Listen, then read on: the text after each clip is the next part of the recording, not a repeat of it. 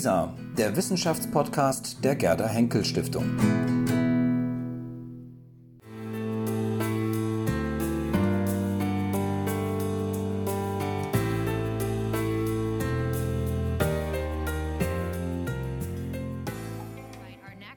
speaker we are very fortunate to have today is uh, the Honorable um, uh, Marisol Touraine. She currently leads UNITAID's 12 member decision making body, but she formerly also served as the French Minister of Social Affairs, Health, and Women's Rights. Please give her a warm welcome.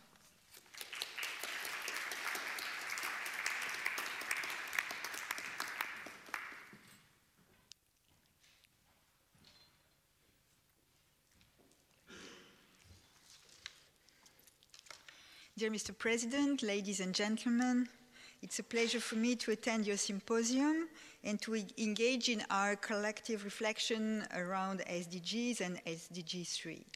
Let me first thank Professor Ganten for his invitation and for the organization of this World Health Summit. It's always extremely important to have the opportunity to uh, meet together and to uh, discuss about those uh, extremely important issues. Our world is now facing many renewed challenges in global health, despite the huge progress made in access to health, and uh, undoubtedly we have to talk about huge progress realized since uh, 20 years ago. At least, uh, despite those progress, at least half of the world's population still does not have full coverage of essential health services. In some countries, even in developed ones, I have to admit, the lack of primary healthcare centers is an obstacle to the reduction of health inequalities. In other countries, the need for financial investment remains important. People living outside the cities, for instance, may have hours to walk or to drive before getting to an hospital. Such situations have devastating consequences, we all know. Let me share with you one single fig figure. Malaria still kills a child every two minutes around the world. That means that while I will be speaking, two or three children will be dying.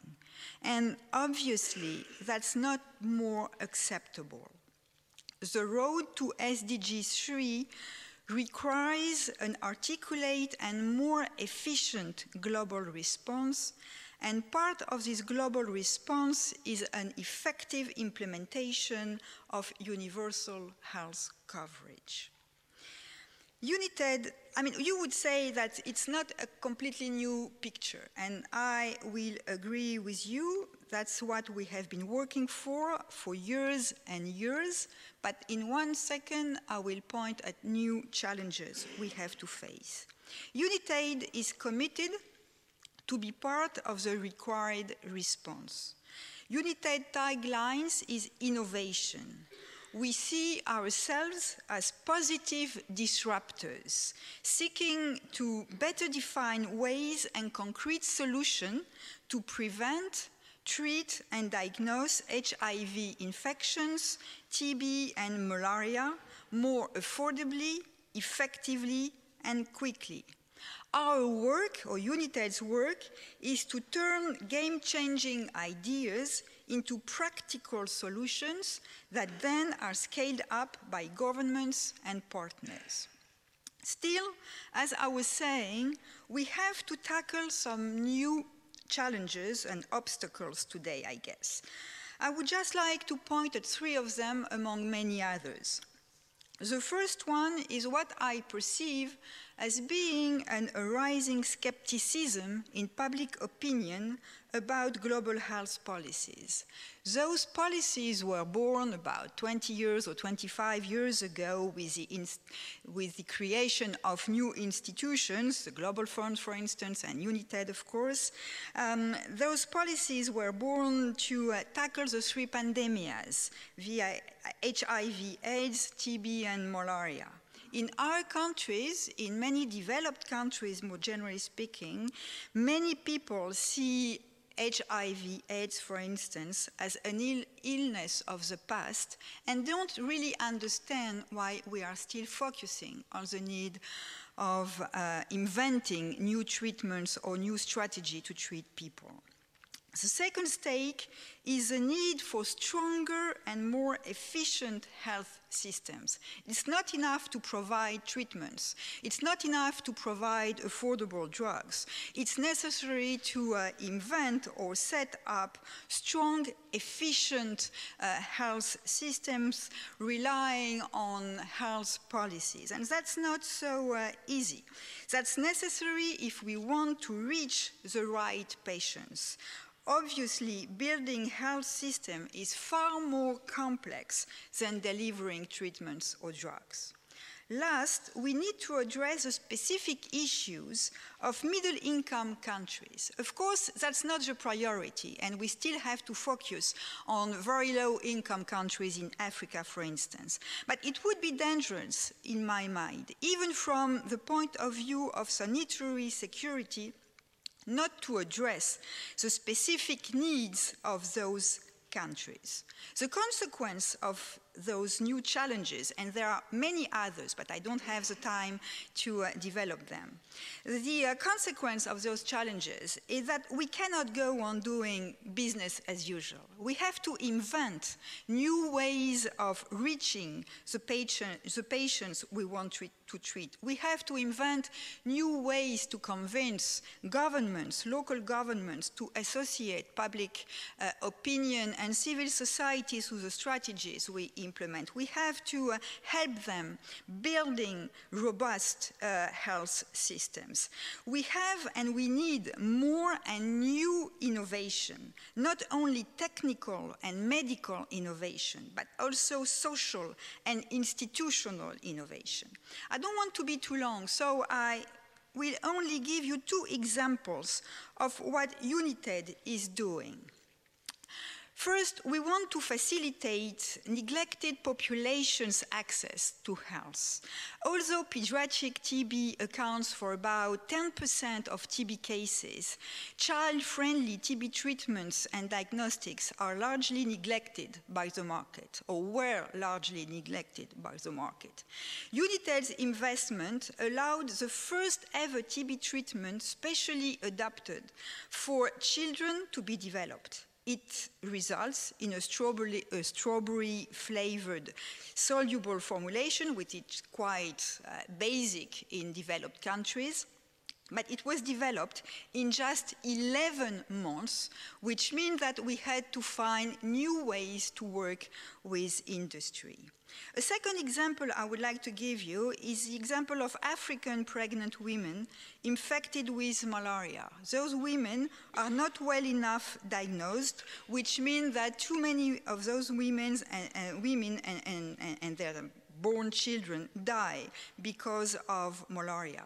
To answer this situation, UNITAID is experiencing a new program, not only the distribution of affordable tests, but also a new health organization relying on midwives and nurses, and that's the reason why we are developing this program with Jhpiego, which is a well-known uh, organi international uh, organization. Such examples highlight two main important aspects of the common work in favor of UHC, UHC and SDG 3. First, we need to invest and remain investing in innovation if we want to achieve treatments for all.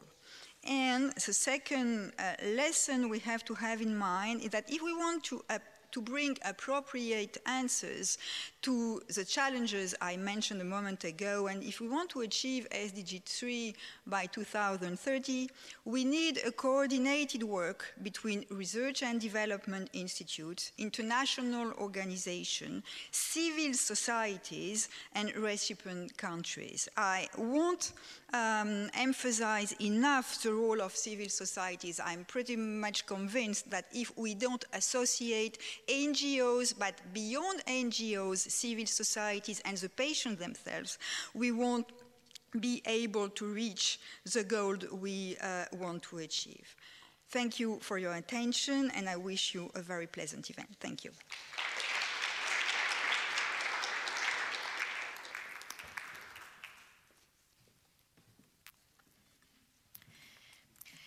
Thank you, Marisol, for your for your comments and uh, really reminding us about the intersection of many communities to really achieve our agenda.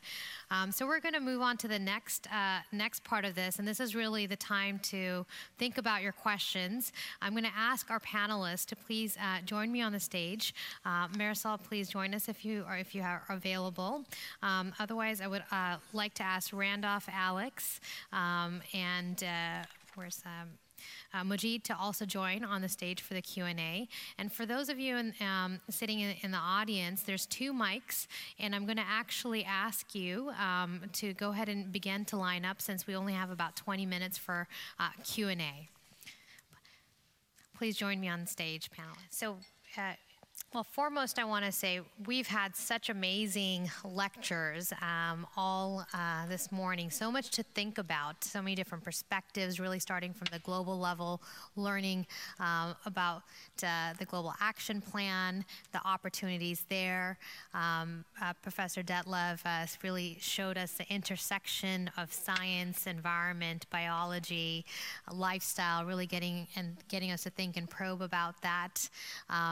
Randolph, you know, really introducing us to a growing new field, um, uh, evolutionary science, so that, that really was eye opening. And then really getting into global governance and some key questions from financial flows. And Marisol, you know, really uh, bringing it all together actually with uh, the intersection of technology, um, science, and uh, uh, civil society engagement. All these things were very thought provoking. Uh, I want to begin the very first question. We know that we learned learned a lot of lessons in the Millennium Development Goals agenda, and we were we actually, the health um, goals did quite well. And that was part of shaping the Sustainable Development Goals, uh, especially Sustainable Development Goal number three, which we already heard a lot about. Uh, but we know that right now, our projections are that we're not going to achieve these goals by 2030. We're probably not going to achieve them. Uh, likely 50% is what um, the UN Secretary General announced at in New York. So my first question is, um, as a, as you all ha- are approaching these issues from many different disciplines, what opportunity do you see to accelerate progress to achieve health and well-being for all, and really using that broader sense um, of the of the message that uh, Professor Dr. Detlev set? So I'm going to actually um, uh, begin with Alex, um, if um, as, as you scribble your notes down. Is on already. Um, thank you. Um, so I think I'll come back to something I touched on in my talk, which is um, there's a challenge and an opportunity. So my sense is that depending on how you look at the SDGs, they, they kind of describe everything we care about. so that's good, um, but it also can act as a catch-all kind of for everything, and then we continue with business as usual. And when you're not on track to do something, when you're running a business or an organization, and, and there's broad agreement that you're not going to get to where you want to get to, you have to course correct. You have to develop new strategies. You have to try new things. And as part of developing that new strategy, generally you have to get rid of some things or pick up some new things and prioritize. My feeling is that what we're not very good at in global health is prioritization because what we have in the Global Action Plan, at least, um, are 12 agencies um, who, are, who set up with specific business models to achieve specific things that actually, and this might sound controversial to say it, don't always work in harmony and in the same direction. And so partly the, the plan is an, is an effort by the 12 agencies to say, how can we be more harmonized and collaborate better together? But my the thing that I'd like greater focus on that I think is an opportunity is prioritization to say, actually, that SDG 3 describes a lot, many, many things, but let's pick a small number of those things and make sure that, to your point about the resources that you need to actually deliver them, that we all come together and say, how can we all play a role in seeing these achieved? And to do that, um, I think we have we need to do something we don't have yet, which is real crystal clarity over what each stakeholder group brings, their unique contribution, and how together you bring that, and the sum is greater than the total of the parts. Thank, thank you, Alex. A really strong message there about priority setting is needed. Um, I'm actually going to turn uh, to Marisol right next to me. Um, and with the multiple roles you've had, um, from working on gender, uh, being uh, in the ministerial role, and now um, chairing one of the key agencies, working at a, in a place where there's an intersection of many actors, what what do you see as the opportunity to accelerate the progress on this uh, agenda? Especially relevant for this community? Um, thank you. Uh, I, I, think that obviously we all know, and, and, as you said, it was reminded in New York a few weeks ago, we all know that it will be extremely difficult to achieve the SDG 3 in time, on time uh, by 2030. Still, and that's my politician background which speaks, um, if we accept now to say that we won't make it, we're sure not to make it.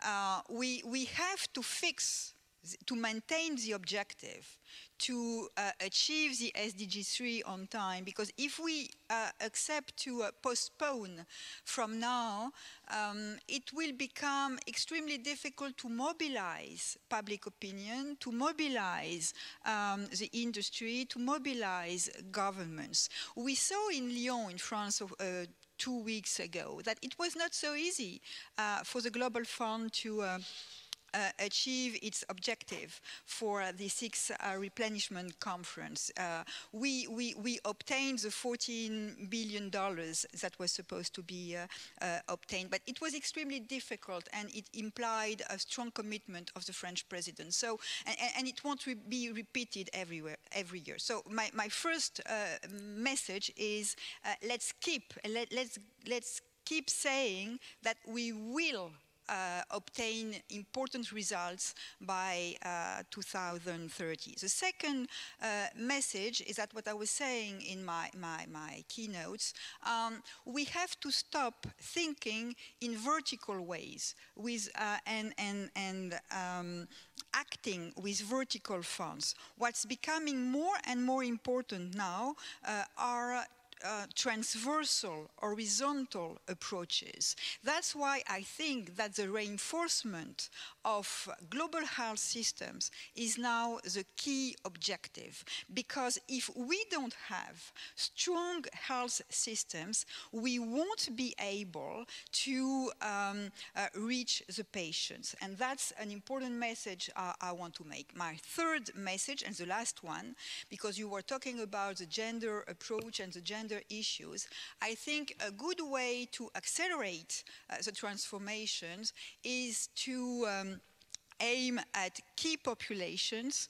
and to involve more women in the actions we are taking because women are very active and women talk to everyone. Women talk to the communities, women talk to the children, of course, look after the children, talk to the communities. And so we have as much as possible uh, to involve women in the strategies we are elaborating. Thank you, Marisol, for your three key messages. Water, life on land, uh, and they could probably focus more on uh, health and education as well. So, of course, um, we must realize that health is an entry point to all of these SDGs, but all of the SDGs are heavily interlinked with each other.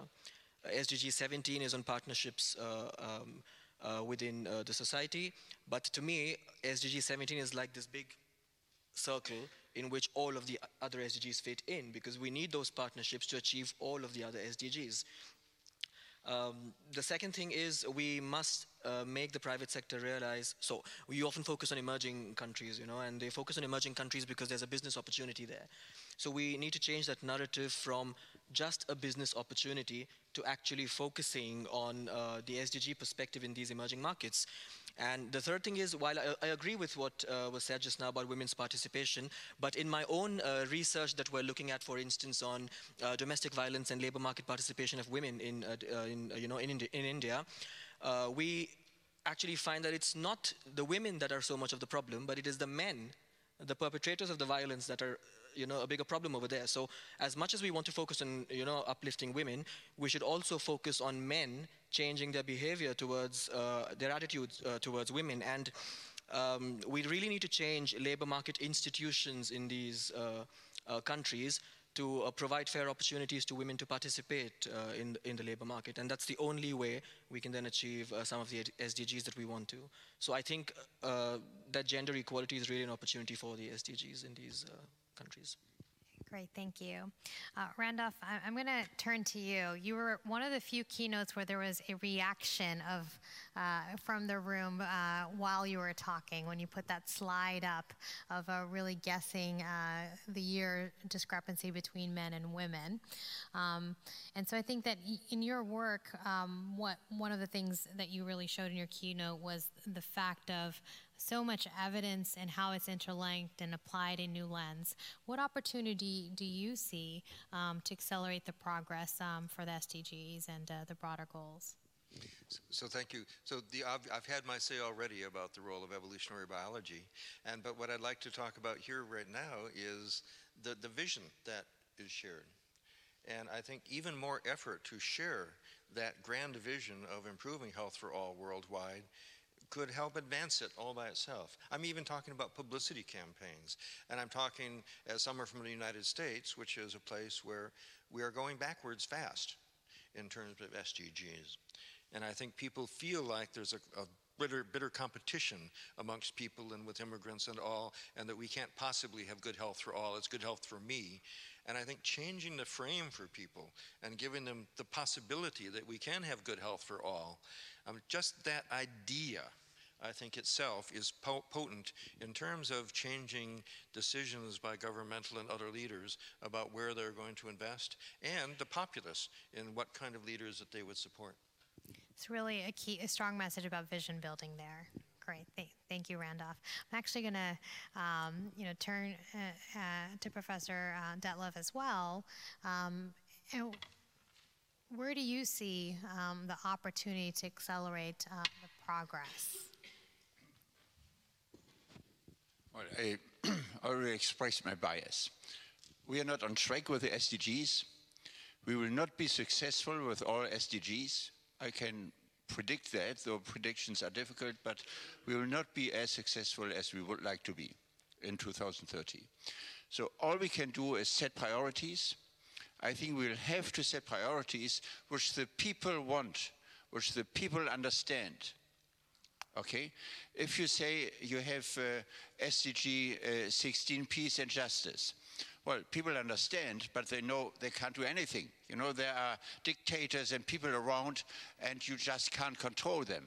You know, neither United Nations nor the the, the G7 or G20. You know, so we have to select priorities which the people are interested in, and which have a chance to be measured and to be accepted by the people, and that is health.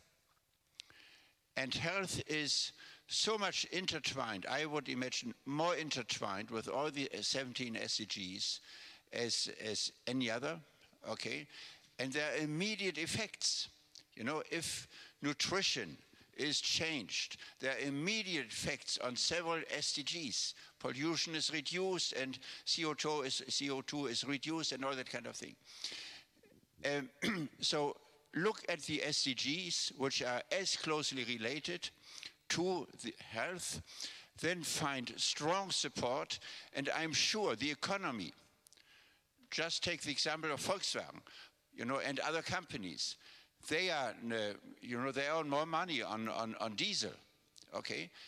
And, but they have to introduce e-mobility because the people ask it and they want it, and Volkswagen will be discriminated in the world of cars if they are not going this way, and the other ones will follow. So I think that's the way we have to go. And uh, I, are very, very practical things. I take the example here, there's some audience here in Berlin, okay? Translation of basic research yes. to, to practical results. this translation is not really done. Could easily be done in France and any other country of, of, who have good basic research, but it's not sufficiently sophisticated without any further money. And all of a sudden, we do have more Right. practical results for improving health and then getting the people behind it. So uh, you've made a clear case that health needs to be really at the center of driving the broader SDG agenda and can accelerate progress, especially keeping it patient, person, human centered. Um, I'd like to turn to the room.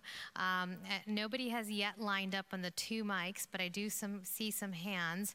Um, I'm actually going to begin on the right side. If you could please um, uh, keep your question concise and begin by stating your name and organization, and then I'll come to the left. I'm Grażyna Jasienska. I'm a is is not on? It's on? Okay.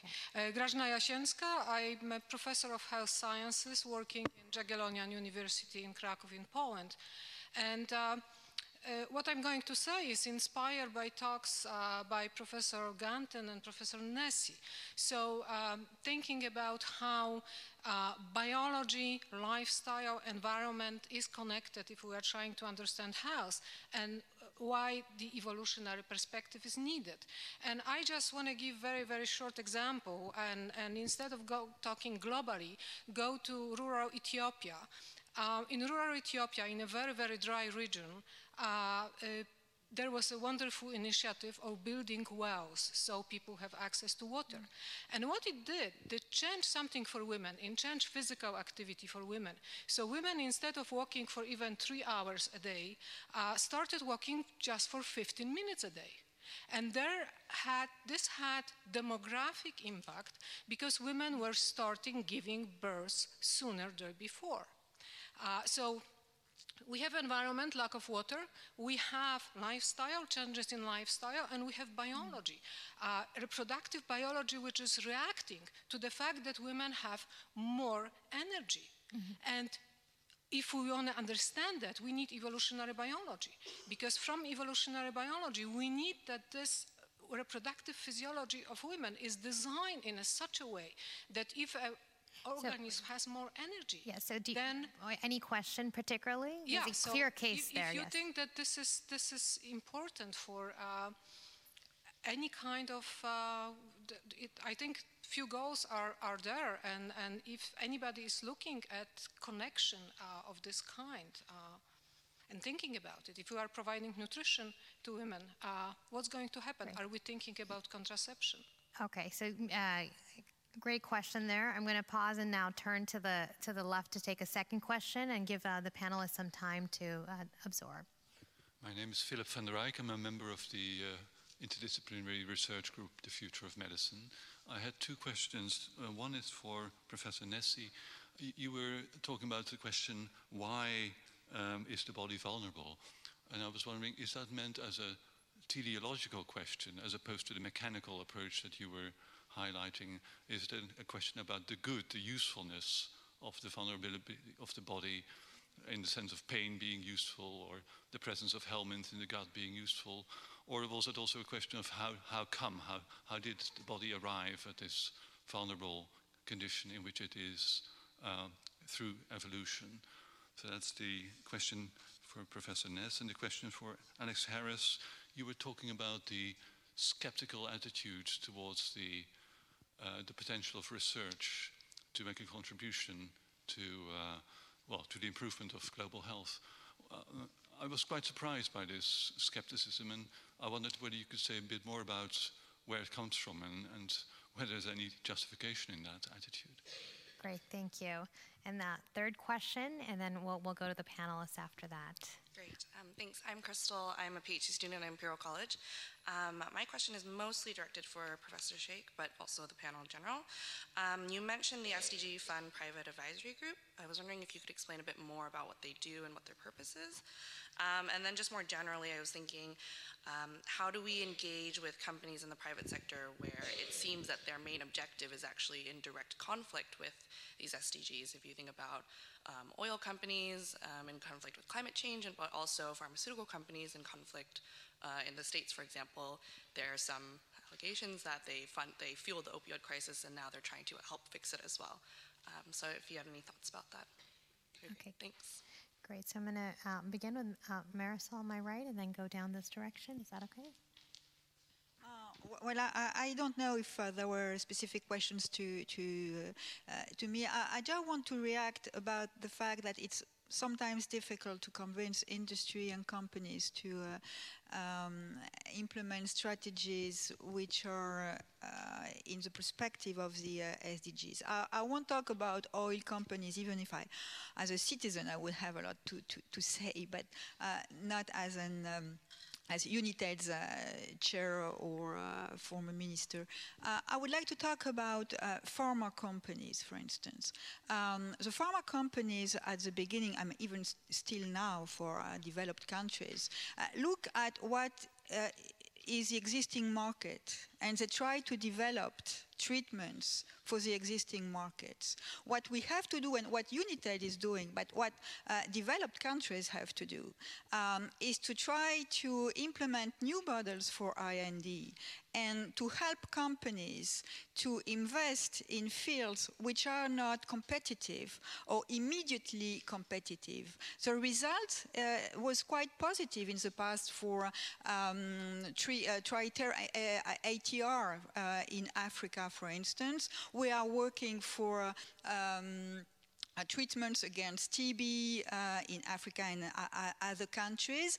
And, and so we, we are able to invent with the companies, not against them, but with the private sector, new model of R&D, of research, and of connection between R&D and, and um, I would say commercial uh, policies.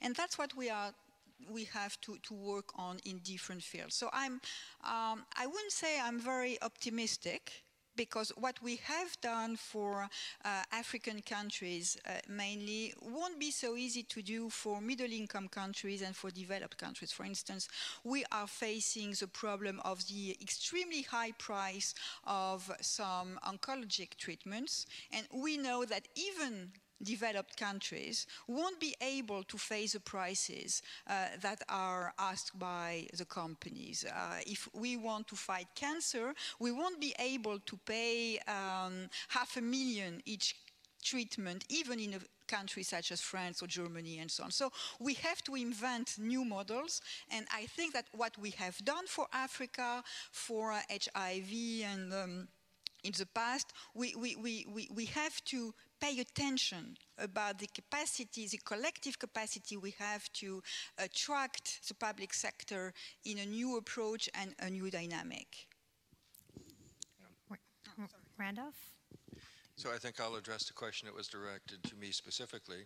And the, the questioner talked about teleological. So that implies making up something, and, and, and it's false philosophically. Ernst Mayr talked about teleonomic, which is the fact that natural selection shapes systems that pursue goals because that advances the interest of, of the organism. But a great challenge for our field is that people do not recognize how you go about testing evolutionary hypotheses. There are at least 10 different ways. Uh, you can use a comparative method, you can use experimental evolution, you can compare outcomes in individuals in different, who, who are genetically different, you can look at individuals in different environments. Um, you can't just look at something and say, oh, it looks useful. Um, that does not work. Um, I've written a paper on this to try to protect us from the bad kind of speculation about evolution in medicine. But this is part of the goal that's needed to be advanced is to, for everyone to get up to speed about what techniques we already have for testing these kinds of hypotheses and how we can do better. So thank you for the question. So um, I'll address the first one. What is the private sector advisory group doing? Uh, they do a few things. So one is uh, provide financial resources and physical resources in terms of human resources. They develop uh, infrastructure. They work with local governments in policy analysis uh, as well. Uh, they're also uh, working on innovation through product development for some of these um, countries for the SDGs. Um, so that's some of the activities they are engaged in. Um, of course, it's we don't have all or a lot of companies worldwide that are engaging in it. There are some of them. Uh, we would like to see more participation, of course. A lot of uh, the firms from Germany, France, and UK are engaged uh, in these activities as well. Uh, the second one about the conflict that, that was exactly one of the questions I raised, uh, you know, at, towards the end. Are we uh, running the risk of the SDGs being hijacked by these companies? So think about the tobacco industry. One way to address this would be to have strong regulation. It was not until the government uh, forced them to provide signs on and labels uh, warning signs on uh, the, uh, the, cigarette packets that they started doing that.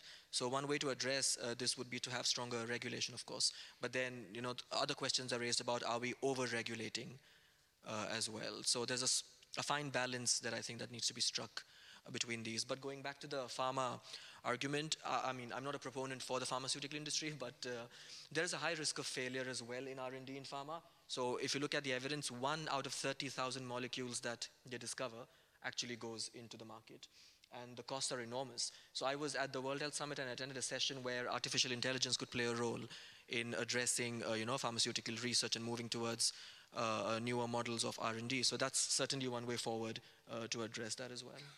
Great, thank you, Alex.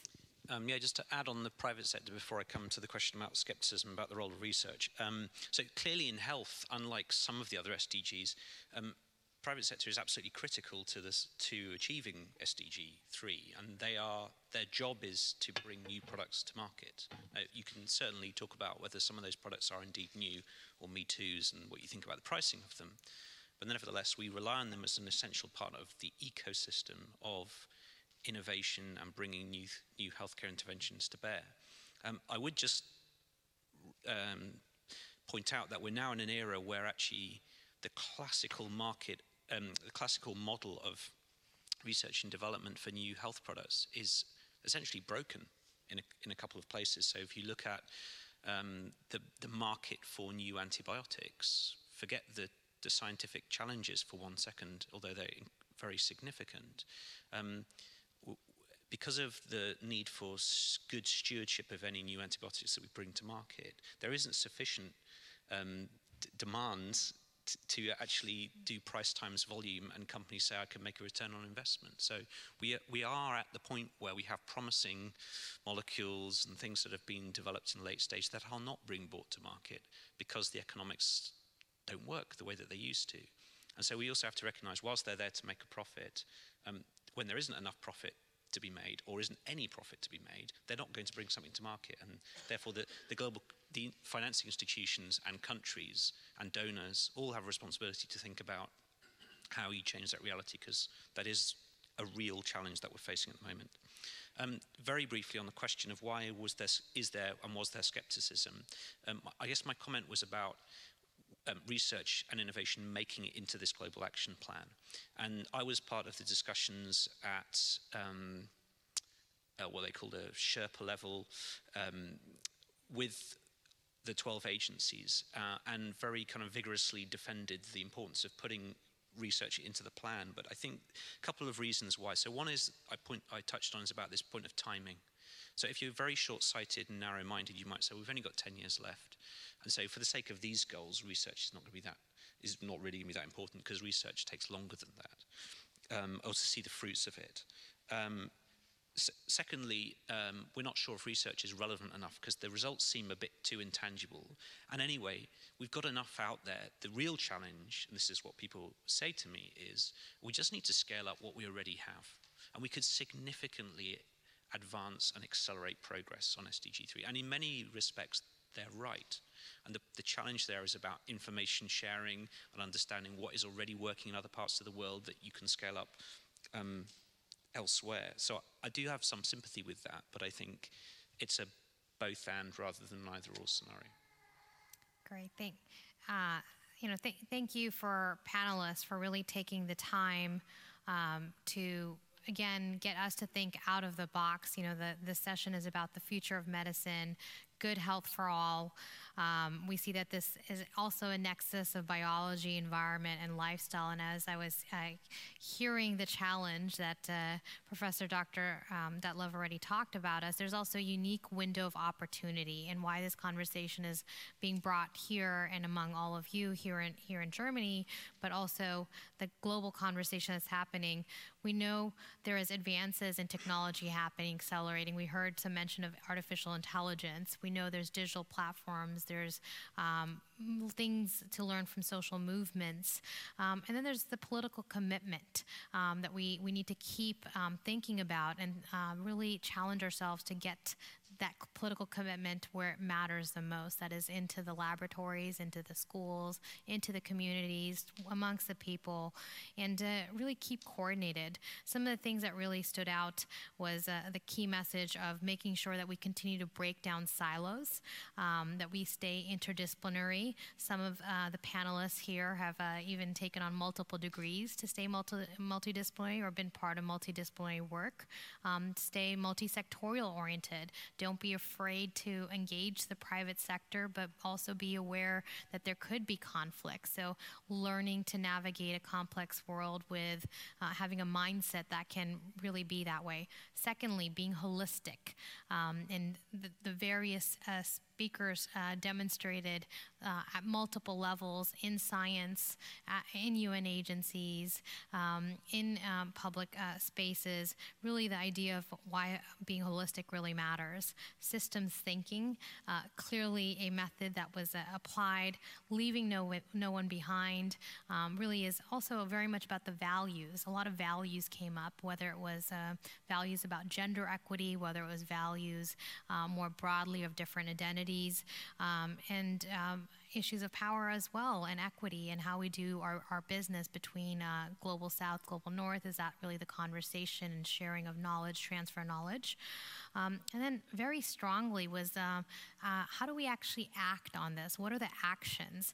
Uh, some of the key things um, that our panelists really talked about um, was priority setting. There's so much to be done, so many challenges, but where are we going to have the most promising? How are you priority priority setting? How are you keeping it focused, targeted, coordinated, um, and really also just keeping people at the center, using partnerships, uh, and most importantly, I think these conversations give us an opportunity to come together and really convene and vision build for the future. So, this is just part one of a day that's going to continue. Um, we've heard about the agenda setting at the international level, um, but really how it is uh, trickled down in many different ways. But continue to vision build, be passionate in your science. And I'd like to really say, um, you know, thank you to our panelists to really coming and uh, sharing our deep, deep thoughts and uh, to uh, Professor Detlev for also just opening and challenging us and, you know, all those multiple levels. So thank you. And thank you all for being with us.